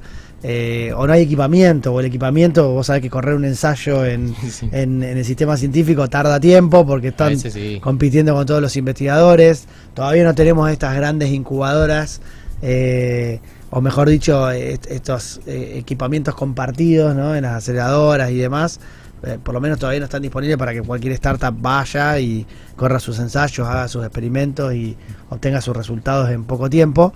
Entonces, eh, me parece muy bueno esto de poder decir, bueno, eh, esto me aporta investigar y entender con una lógica de mercado, cosa que desde la lógica académica científica No eh, en la que no están Mm. habitualmente acostumbrados a pensar. No, y que justamente empiezan a salir todas estas preguntas desde el equipo interno hasta también todas las preguntas que me va a hacer un inversor o alguien que me quiera poner plata, sí. que por ahí nunca te las haces desde el momento en que estás pensando en la idea. Claro. Tanto de, ustedes que por ahí vienen del mundo científico hasta cuando uno piensa una idea. Justamente estas instancias están buenas para poner a prueba tu idea y decir, bueno, ¿es por acá o no? Y si me hacen esta pregunta, ¿sé cómo responderla? No, bueno, no sé, bueno, me doy vuelta y la investigo para que la próxima vez que un inversor me pregunte lo que te dijimos antes, bueno, ¿y, y en cuánto veo el resultado? Y a los tres meses ya la vaca te va a dar un estudio, un análisis de sangre que te va a determinar esto. Bueno, así. listo, genial. Todas esas cosas está bueno por ahí ya anticiparse para que después no pierdan porque toda la información que uno tenga o todos esos desafíos o esas preguntas que uno sepa responder te van a hacer perder una oportunidad. Sí, quizás. totalmente. Entonces, estas instancias que, que son medio modo simulador, por así decirlo, que está bien, terminan la competencia y no, no se van con un cheque de, de 100 millones de dólares para invertirlo, pero se van con todas estas cuestiones más cubiertas o, o empezándolas a ver por lo menos, que los ayudan a encaminarse y, y es un pasito más, ¿no? Sí, totalmente Es- de es acuerdo. clave, creo. No, lo que crecimos con el proyecto en la competencia fue inmenso.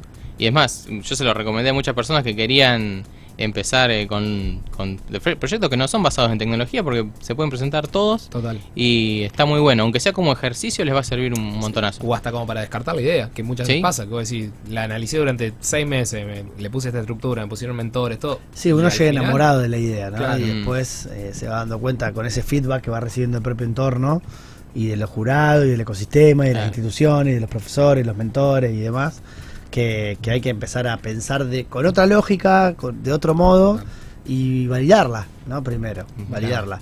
Y hasta te diría que yo me acuerdo, por lo menos que uno de los aspectos que a mí me, eh, siempre me interesa, que es el tema del naming, de la marca y demás, es que el proyecto de ustedes llegó sin nombre. Llegó sin nombre. Llegó como alga nombre. productora para bovino eh, y yo me acuerdo que era hasta difícil de, de- de comunicarse con Los ustedes de las porque, algas, los de las algas. porque una de las cosas que recomendamos en esa clase, claro, ustedes eran los de las algas.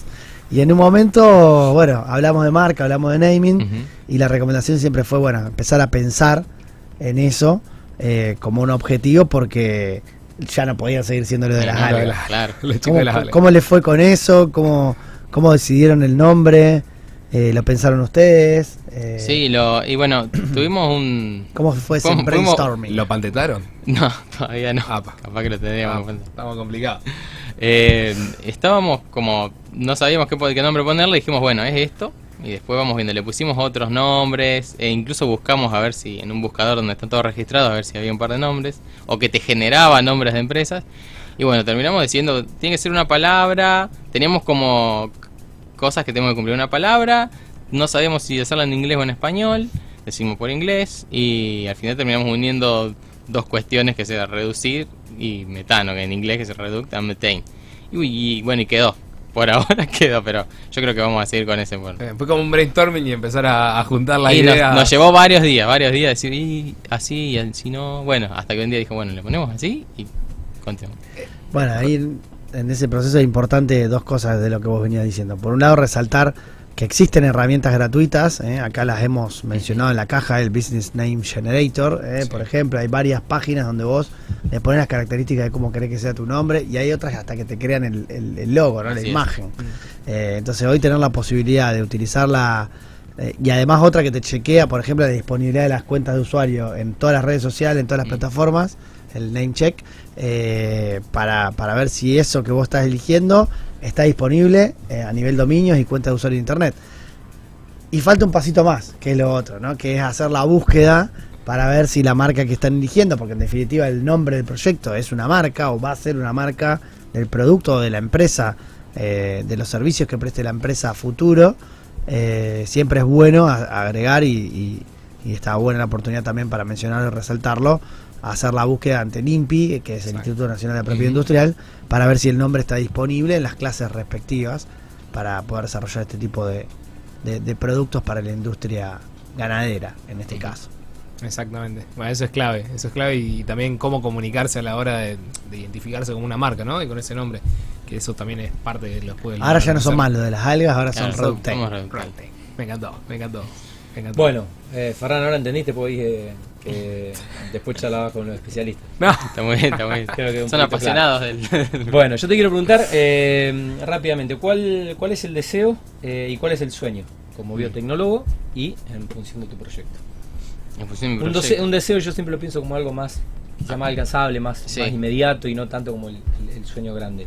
El deseo sería tener una planta que de planta piloto que haga una buena producción y que realmente hagamos una diferencia, o por lo menos eh, en Argentina, Poder producir. poder producir, alimentar a, a todas la- las empresas. Bueno, Y un deseo importante. Un Pero bueno, un deseo. Y y perfecto. Sí, y, sí. y- y- y con qué soñás como biotecnólogo?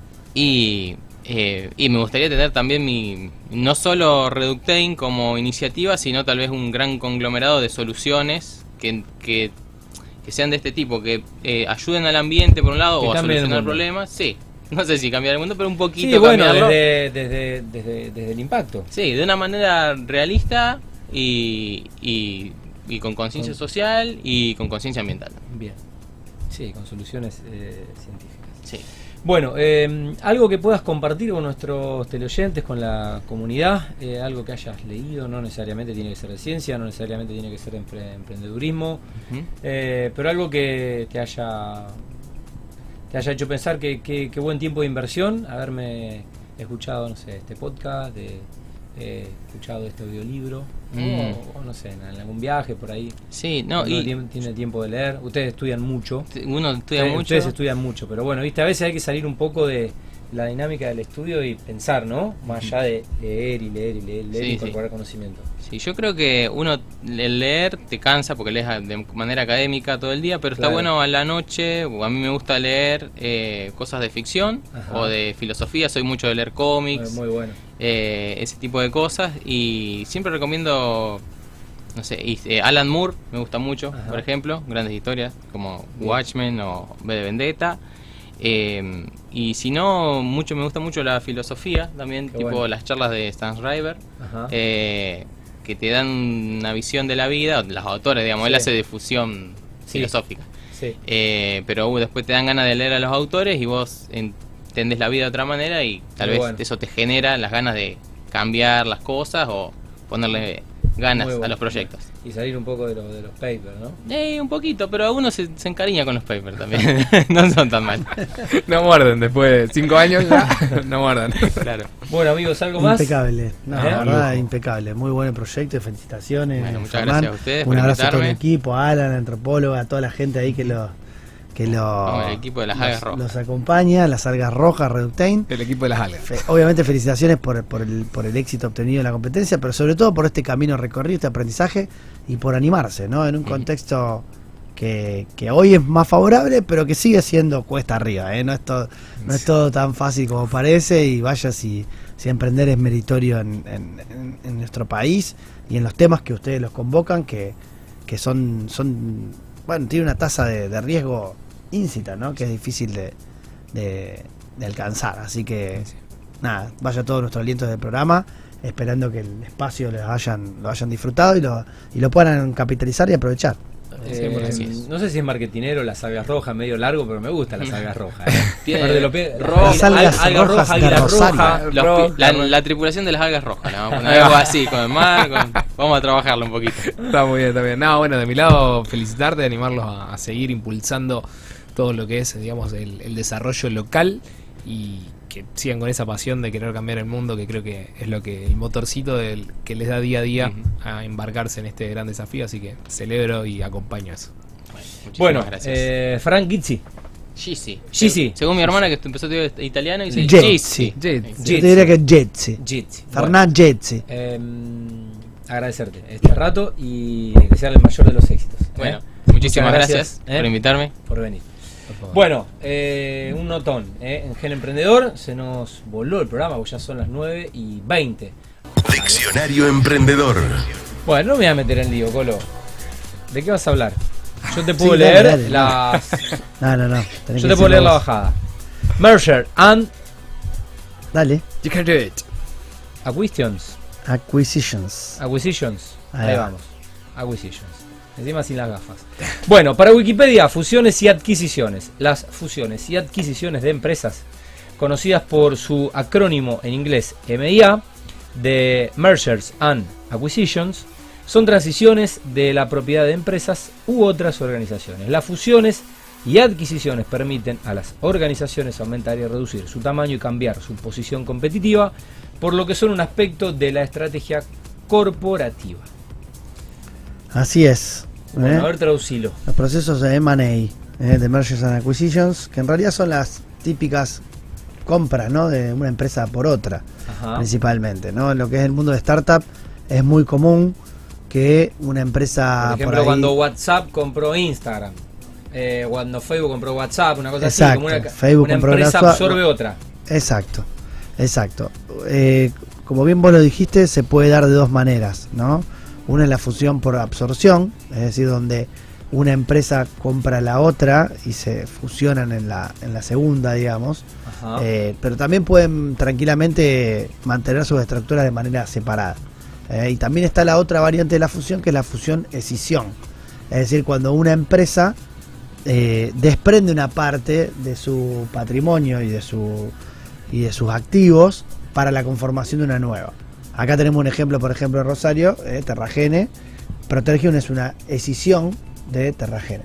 Bien. Nació financiada y bancada por el proyecto y por la empresa madre y logró escindirse. ¿eh? Entonces, el proceso de, de- de fusión y adquisición de compañías no solamente es muchas veces entre un tercero que viene y te compra, Sí. sino también eh, puede ser un spin-off, es decir, la generación de una... eh, una unidad de negocio que deriva en una de negocio. marca, pero responde a una misma empresa que después. no solamente deriva en una marca, sino que después deriva en una nueva compañía. O sea, deriva en un- una nueva empresa Claro. separada de la anterior y que si tenía parte de su inversión en su patrimonio en la anterior, se va a escindir y va a generar eh, esa nueva compañía. En definitiva, ¿por qué traemos esto acá? ¿Por qué hablamos de merge, de M&As, digamos, como procesos de, de fusión y adquisición de empresas? Es porque es la etapa final, ¿no? A la cual sueña llegar cualquier emprendedor, ¿no? Uno de los caminos posibles, más allá de quedarte trabajando toda la vida en tu compañía, sobre todo si pensás ser un emprendedor serial, de estos inquietos que nunca se conforman con, con un proyecto y que van por la gloria, ni siquiera van por el dinero de la, de la venta de la compañía, pero qué bueno estaría estar parado ¿no? sobre el resultado de una buena venta, que muchas veces le permite financiar otros proyectos, es como bien dijo José- recién, el tema del exit. ¿Qué quiere decir exit en inglés? ¿Qué quiere decir? Salida. Salida. Correcto. Salir, Entonces- salir de la empresa. Exactamente. Para que la continúe otro. Eh, no es porque la empresa eh, vaya a, a, a dejar de existir, sino porque el proceso de venta es la culminación de una fase donde esos fundadores que le aportaron su vida a la empresa, sus años, pueden ser 2, 5, 10, 20, eh, sienten que prácticamente ya no tienen mucho más para aportarle, en el sentido de que quizás llegaron a su techo, quizás llegaron a la mayor escalabilidad que le podrían dar, regional, nacional, eh, o global, pero con cierto alcance. Pero una vez que esa compañía es absorbida por otra eh, y comprada por una de mayor valor, que ya tiene una red de distribución más grande, canales comerciales más importantes y demás, o una tecnología complementaria que necesita de esta, eh, implica eh, culminar un proceso donde, donde muchas veces el, el CEO los fundadores se quedan trabajando un tiempo más, hacen una transición ordenada de un par de años y después se van. Eh, algunos se van al Caribe a tomar tragos en una playa paradisíaca y a disfrutar del éxito de su negocio. Otros reinvierten lo que ganan, una buena parte, en nuevas compañías, generalmente del tipo startup. Es muy común que un emprendedor exitoso que hizo un exit y, y juntó algunos millones de dólares eh, Reinvierta, reinvierta y se, otras convi- compañías. se Busque convierta en un renegando. inversor ángel, diversifique ángel la, la y siguen renegando, aunque uno no Sí. lo crea.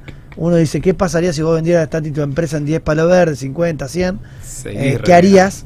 Yo te puedo asegurar que la gente que emprende y llega a una empresa con esos valores eh, ya está enviciada con lo que es la, La cultura. la cultura, esa La gana de cambiar el mundo, esa, esa adrenalina que te genera emprender, tener empleados, tener estructuras grandes, eh, impactar de manera positiva en el mundo. ¿eh?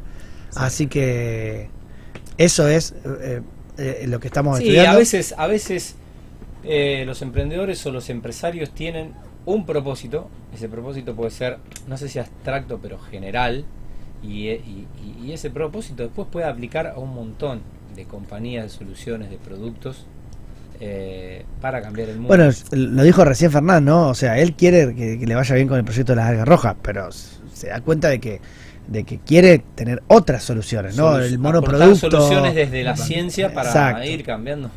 Exacto. Sí, y muchas veces creo que estos estadios se dan, una también porque hay que saber manejar, o como se siempre se dice, gestionar ese éxito, ¿sí? Porque después tampoco es fácil cuando vos arrancaste desde el garage con tus dos amigos y, con la ilusión de crear una gran compañía, cuando tenés 300, 500 colaboradores a tu cargo, también hay que estar en esos zapatos, y, y una, o por ahí pues no estar a la altura, o dos, eh, por ahí no es lo que te gusta. Yo creo que eso también depende mucho de los estadios personales de cada uno de los emprendedores porque yo por ahí, y me ha tocado por ahí en más de alguna charla con algún inversor, decidir y, ser franco en hasta dónde quiere estar uno. ¿sí? De decir, yo quiero estar hasta este estadio, yo quiero estar hasta que saquemos adelante el primer país, porque ahí yo considero que hasta 70 colaboradores estar en el barro, y a mí me gusta el barro, y después cuando tenemos un- el colaborador número 71 y ya tenemos que empezar a abrir nuevos mercados o ya tenemos que empezar a preparar la para salir en bolsa o, o una futura venta o lo que sea, ya no me gusta porque no quiero tener 200 personas a mi cargo porque ya estoy todo el día haciendo papeles y, y normas IRAN y certificación y todo.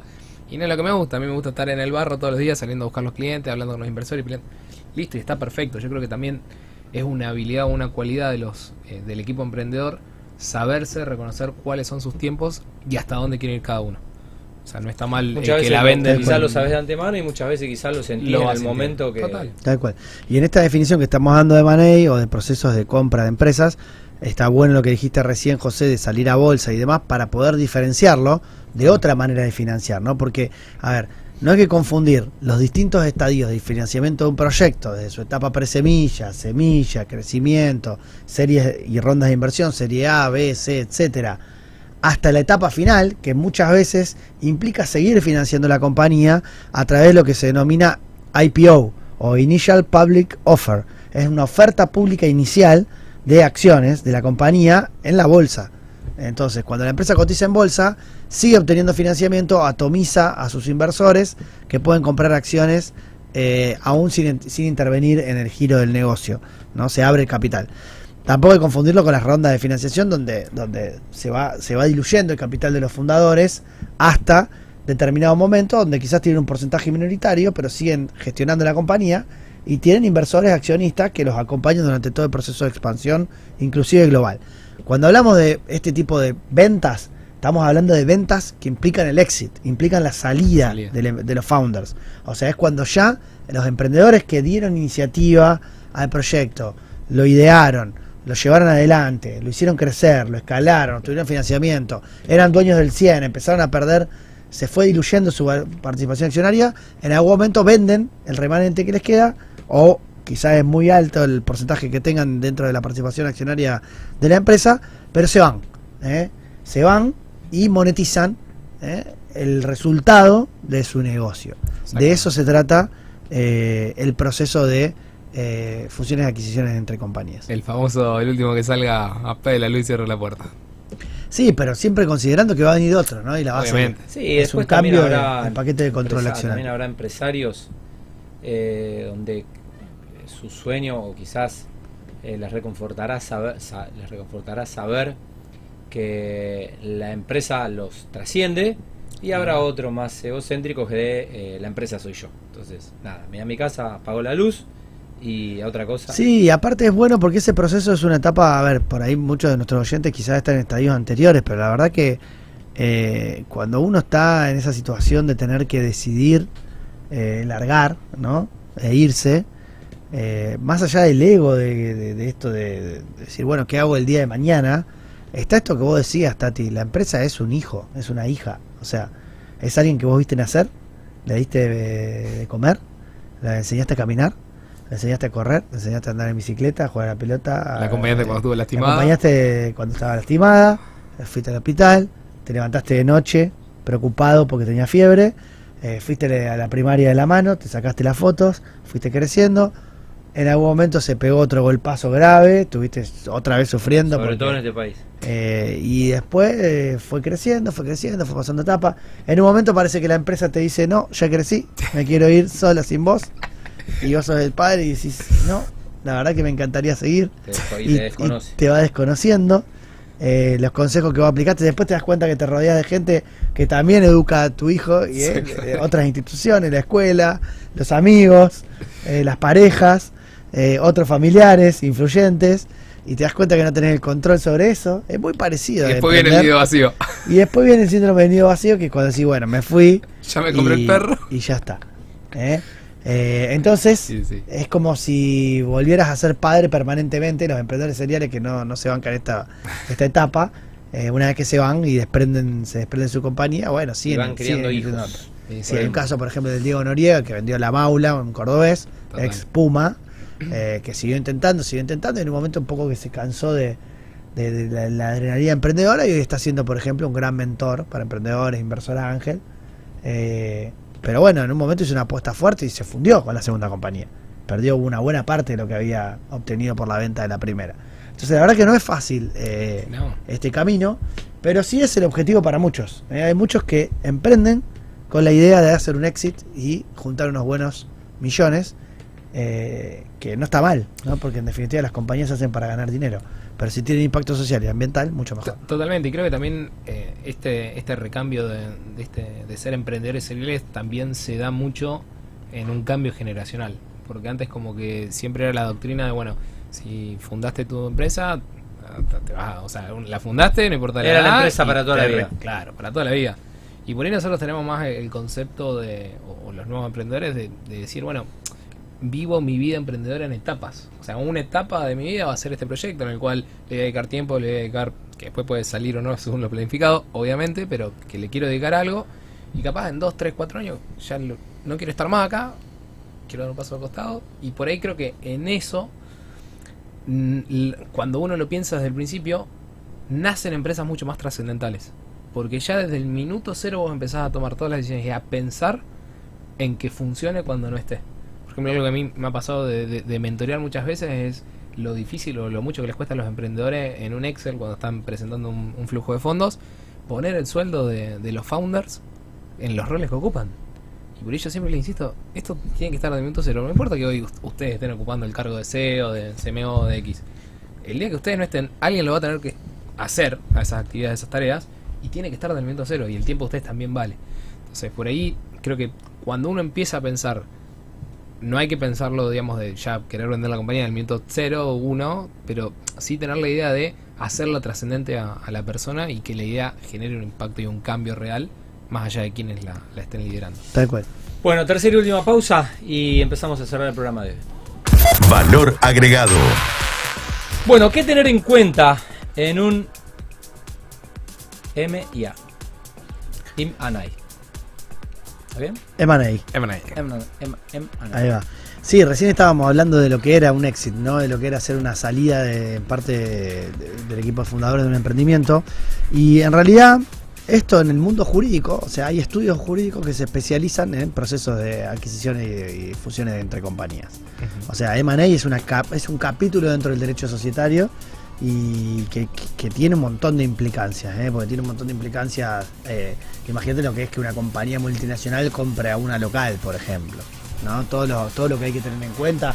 Ni hablar si la compañía tiene filiales en varios países del mundo. Entonces está la casa matriz y sus sucursales, digamos, que son en realidad empresas, sociedades anónimas de distinto tipo en distintos lugares. Y tenés una empresa holding de la cual se cuelgan el resto de las compañías eh, dentro de eso.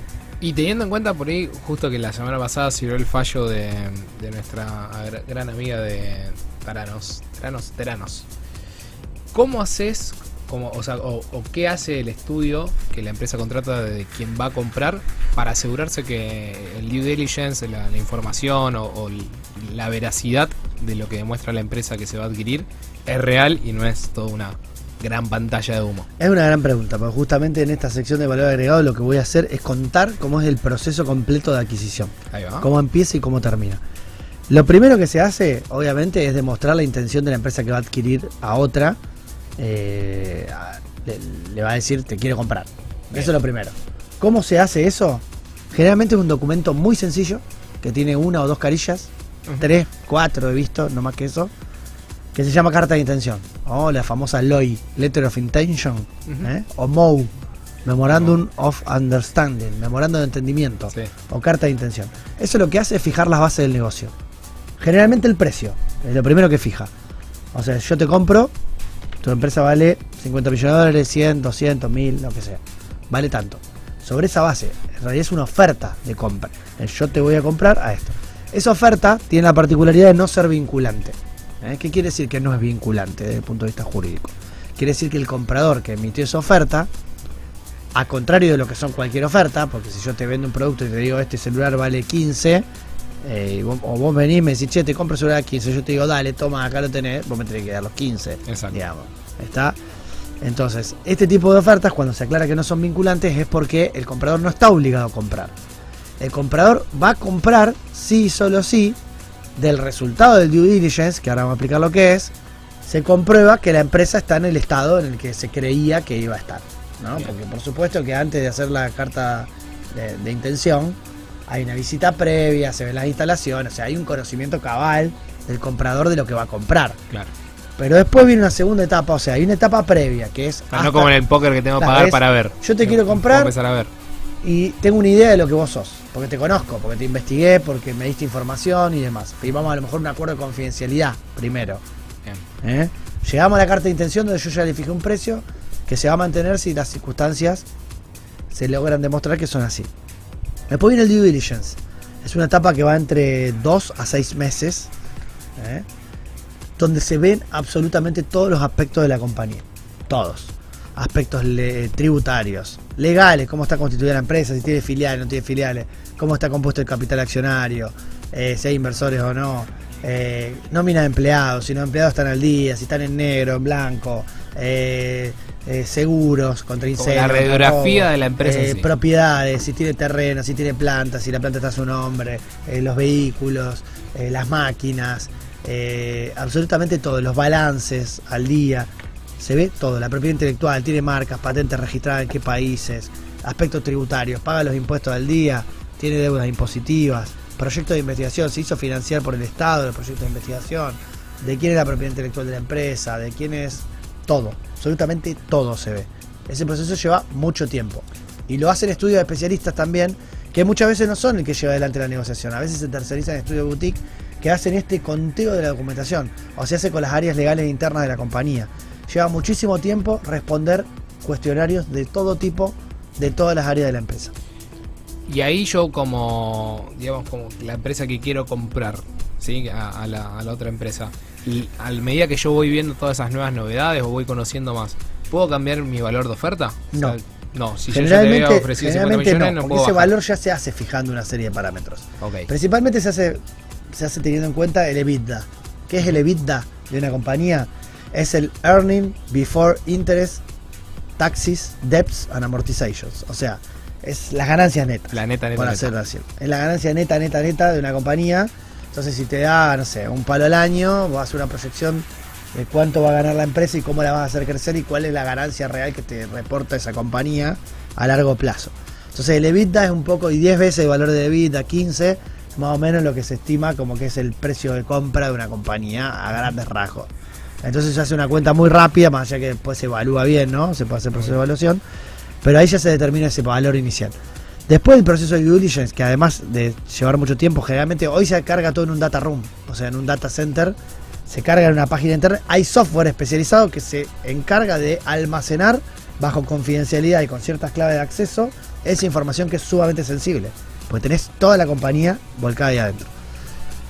Después de eso, comprobado con el due diligence que las cosas son más o menos como se preveían, viene lo que se llama la oferta del acuerdo principal. El acuerdo principal se llama SPA, Stock Purchase Agreement, acuerdo de compra de acciones. Sí. Stock son las acciones. ¿Está? Entonces, ese SPA es un acuerdo que tiene más o menos 100 páginas en inglés y que es bastante extenso, que tiene un punto que es fundamental, que es el de las warrants and reps and. Son las garantías y representaciones. Todo el acuerdo está redactado con una lógica por la cual los dueños dicen, yo, yo te vendo esta compañía a este precio y demás, y te doy garantía de que esto es así como yo te dije en el due diligence. Que los empleados son estos, de que no hay juicios laborales, o no hay juicios laborales, más allá de lo que Pueda te voy a divulgar. Ah. No, de lo que te voy a divulgar, porque es un juego con un anexo. O sea, el artículo, generalmente el artículo 3, Warrants and Reps, va de la mano de una- un anexo que se llama Disclosure Letter. Es la carta de divulgación. Es todo lo que los fundadores divulgan como potencialmente peligroso o riesgoso, contingencias. Es decir, che, yo te garantizo que la empresa no tiene juicio laboral y no tiene nada. Excepto lo que te digo en el punto tal del Disclosure Letter. Que es tengo este juicio por este monto y creo que lo voy a ganar, perder, empatar, etcétera. Bien. Empatar no se puede, No, ¿no? pero. Eh, pero entonces, de cada uno de los puntos hay un trabajo también del vendedor en explicar cuáles son todas sus contingencias. ¿Por qué? Porque si aparece una contingencia no declarada y dio una garantía sobre eso, se va a descontar de precio ese monto. Bien, o sea, un juicio que yo nunca declaré. Eran Exacto. 5 millones, listo, de los Exacto. 50, 5 los Generalmente, no sé, si una empresa se vende en 100 millones de dólares, se paga, no se paga el 100 de entrada. Se paga un adelanto, que tampoco se paga al momento de, de firmar el SPA. Se paga generalmente en el closing. ¿Qué es el closing? En realidad hay un periodo que va de más o menos, de, puede ser tres meses, entre que se firmó el acuerdo de compra y el cierre, que es donde se chequea que esto no sea una- un acuerdo que tenga un problema de que viole, la- viole las leyes anticompetitivas en el país de, de- la adquisición o de la función. Eh, hay una serie de cuestiones que se controlan legalmente en ese periodo eh, para poder eh, justamente liberar el precio. Y además una parte del precio se suele dejar en lo que se llama un escrow, que es una garantía. O directamente una retention, o sea, una retención de parte del precio, que se va a liberar si se dan determinados hitos. O hay un precio base y también hay algunos plus que se van dando si la empresa logra esa facturación el año siguiente. Generalmente tiene la exigencia de los fundadores de quedarse liderando la compañía un par de años más para que se pueda proyectar y hacer esa transición. Exacto. Se habla de quiénes son los empleados claves, que se llevan con el fundador a otro lugar o que se quedan en la compañía. Bueno, todo eso es lo que se ve. Entonces, repasando, acuerdo de confidencialidad previos, carta de intención fijando el precio, proceso de due diligence de varias etapas, SPA, es decir, Stock Purchase Agreement, donde se compra la compañía o hay una promesa de compra si se dan ciertas condiciones que se tienen que dar al cierre, se hace ese trabajo de cierre de tres meses, se firma el closing, o sea, el acuerdo final, se hace el deal, digamos, eh, aunque el acuerdo está terminado prácticamente con el SPA cuando se firma, que puede no firmarse, pero ahí ya es vinculante, una vez que el SPA se firmó, ya Ya. está, compraste. Después se cierra la transacción y se determina el precio final con estas cosas que se suman o se restan en función de las contingencias que declaraste o no y que garantizaste de entrada, de que tenían que ser así. O sea que es un proceso sumamente controlado, sumamente estandarizado Y sumamente largo. Sumamente Por- largo, engorroso, muchísimo trabajo y que requiere expertise, de tanto de los equipos legales como de las consultoras, porque acá siempre interviene una consultora de las Big Four, ¿eh? EY, o sea, Ernst Young, o PricewaterhouseCoopers, o Deloitte, o KPMG, o alguna de las que no Big Four, como BDO, o lo que sea. Es decir, que lo- la- las grandes multinacionales tienen a sus consultoras que auditan eh, del lado del vendedor, que auditan del lado del comprador, hablan entre sí y los estudios jurídicos. Estudio jurídico internacional con su pata local, digamos, si están comprando una empresa argentina, hay un estudio yankee, o un estudio de Buenos Aires, o un estudio de acá, pero es una cosa sumamente compleja donde intervienen las áreas legales, las áreas internas de la compañía, las consultoras internacionales, los estudios jurídicos y es muchísimo dinero, muchísimo desgaste, todo en pro de que la transacción fluya y se pueda lograr. A veces hace todo eso y la empresa no se compra. Imagínate el tiempo perdido, el riesgo en haber dado información sensible eh, y demás. Pero bueno, eso es un M&A Qué laburo. y esas son las etapas. Me ha tocado, por suerte, estar participando de negociaciones de principio a fin, con lo cual el proceso lo he podido vivir y puedo dar fe de que es muy engorroso. Pero bueno, eh, para los founders es necesario si quieren vender su compañía. Totalmente. Totalmente. Impresionante. Bueno, amigos, se nos fue el programa. Cuando el, mo- el momento y el, y el tiempo es lindo, se va rápido. Es así. Ya son casi las 10 de la noche. Bueno, buena semana. ¿eh? Nos reencontramos el Nos vemos el lunes próximo. próximo lunes. Lunes ¿eh? que viene. El Buen fin de largo. 84. Eh, buen fin de largo, armar el arbolito. Tal cual. Eh, Hasta gracias. Gerard. Gracias, Eh, Gerard. muchachos, muy lindo todo. Buena semana. amigos. Buena semana a todos. Nos vemos. Mundo Emprendedor. Lunes, lunes, 20 horas por Rosario.